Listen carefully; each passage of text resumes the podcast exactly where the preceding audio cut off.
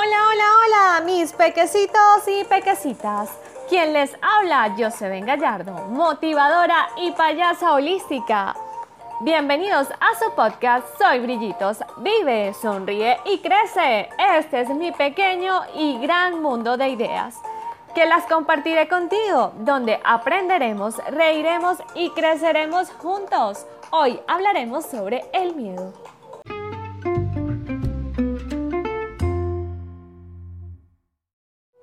Hoy hablaremos del miedo. Es una de las emociones primarias a las que tienes que prestarle atención, pequecitos y pequecitas.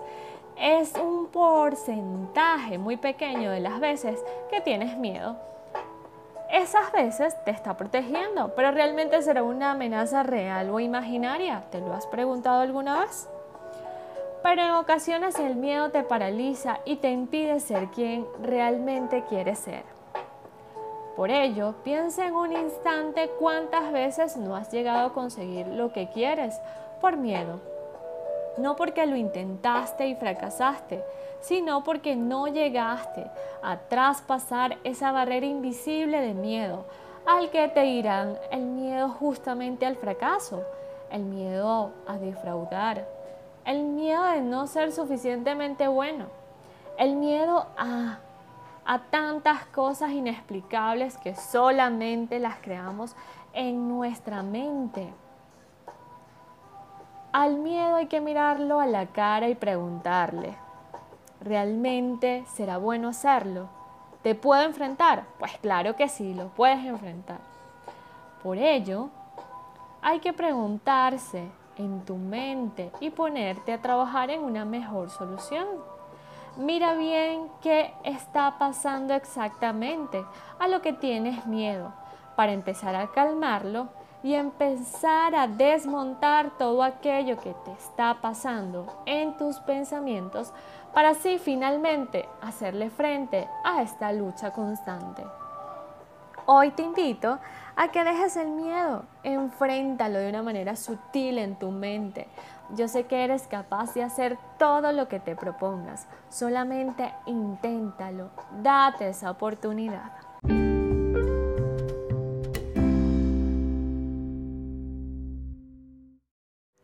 El miedo es uno de los mayores enemigos de la salud y cuando vivimos bajo la influencia de nuestro cuerpo, se prepara para reaccionar ante el peligro, poniendo en marcha todo un sistema de mecanismos biológicos que estresan los tejidos físicos y sutiles de tu cuerpo.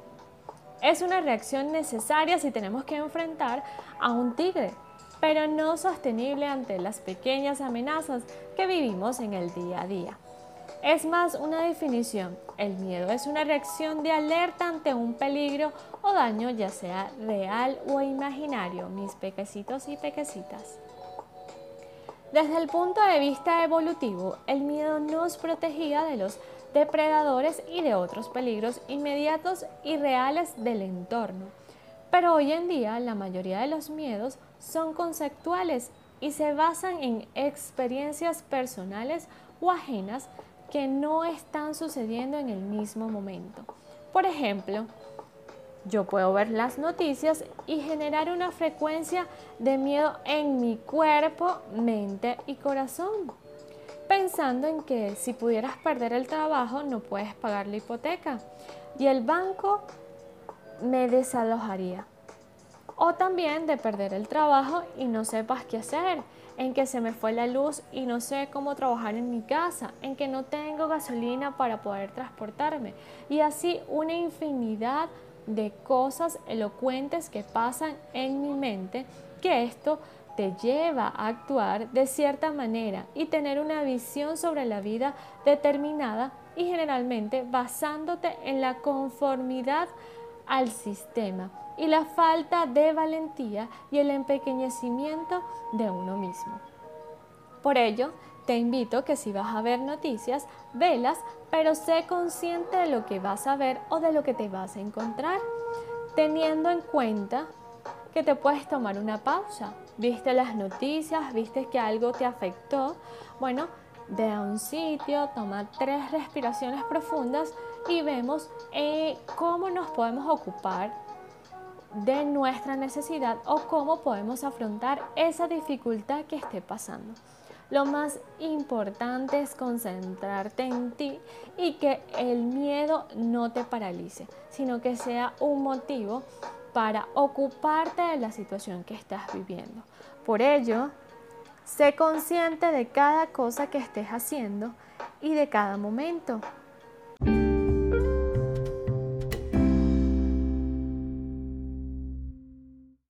Se puede decir que alguna raíz del miedo se encuentra en la ignorancia del desconocimiento, de lo que somos auténticamente, porque si realmente viéramos que somos un ser de luz, un alma jugando a vivir una experiencia terrenal, ¿qué tendríamos que temer? El conocimiento de esta verdad nos lleva a vivir sin miedo y sin embargo el conocimiento del mundo nos mantiene paralizados en él puesto cuando más sabemos sobre la cantidad de cosas terribles que nos pueden pasar, más temerosos nos volvemos. Así que cuando sintamos miedo, hagamos cosas que realmente nos animen, divertidas, juguetonas. Ambas emociones nos unen a los demás y nos llevan a sentirnos en la parte integral de algo más grande, siendo esto un sentimiento mucho más cercano a la verdad universal de nuestro verdadero ser. Hoy quiero compartir con ustedes la respiración consciente, porque calma la mente que tanto se agita y que se nubla en el entendimiento cuando vivimos atemorizados por diversas situaciones que nos pueden estar ocurriendo. En este estado la mente es difícil de controlar y nos lleva a alimentar ideas erróneas y limitadoras sobre la vida. Sin embargo, al respirar suavemente y profundamente con un sentimiento, soltamos las tensiones y nos permitimos recuperar el estado natural y de equilibrio y de enfoque. Esto nos va a ayudar a pensar con mayor claridad y a ver desde una perspectiva mucho más calmada y tranquila todo lo que está pasando. Por ello siempre te invito a que respires Respira lentamente y suave para ti. Respira, o sea, sin que nadie te esté viendo. Y si te están viendo, respira normalmente. Disfruta de ese regalo maravilloso que te regala el universo. El respirar, el ser consciente de ti, de que eres un ser más de luz que estás viviendo esta experiencia humana. Vive, respira, siente. El mundo es tuyo. Yo sé que todo lo que tú quieres hacer, lo puedes hacer. Todo depende de ti. Simplemente arriesgate. Date la oportunidad de seguir con tu vida, de atreverte con algún sueño y de simplemente tomarte una pausa y respirar y ver realmente qué quieres. Mi invitación que es, es a que respires conscientemente y disfrutes un poco más de ti.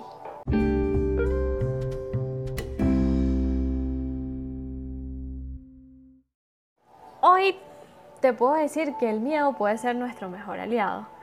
¿Por qué? Porque puede ser una razón para motivarte, para insistirte de que sí lo puedes hacer, de que lo puedes lograr. La idea es intentar. Como dicen acá en Venezuela, lánzate y prueba. Ve qué cosas puedes hacer mejor. ¿Qué es lo peor que puede pasar? ¿O qué es lo mejor que puede pasar? Hazte esa pregunta cuando tengas miedo a hacer algo. Simplemente arriesgate. Trata de vivir ese sueño o esa cosa que tienes miedo de hacer para, hacer, para romper tu zona de confort.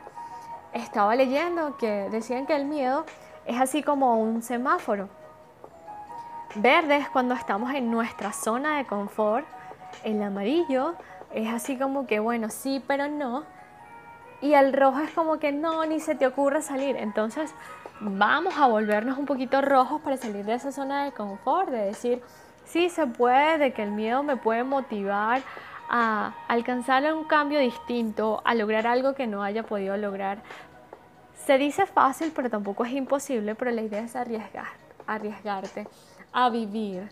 Pero también debemos tener en cuenta que hay personas que no se pueden arriesgar porque puede ser un miedo que puede resultar excesivamente paralizante y que puede ser llevado a una a terapeutas, a farmacológicos como los siguientes que les voy a mencionar. Cuando una persona ha pasado por una situación externa y la vuelve a repetir. En casos de personas maltratadas, abusadas o que han vivido en guerra. En casos de estrés postraumático suele ser necesario un trabajo terapéutico y complementario para cada una de estas situaciones.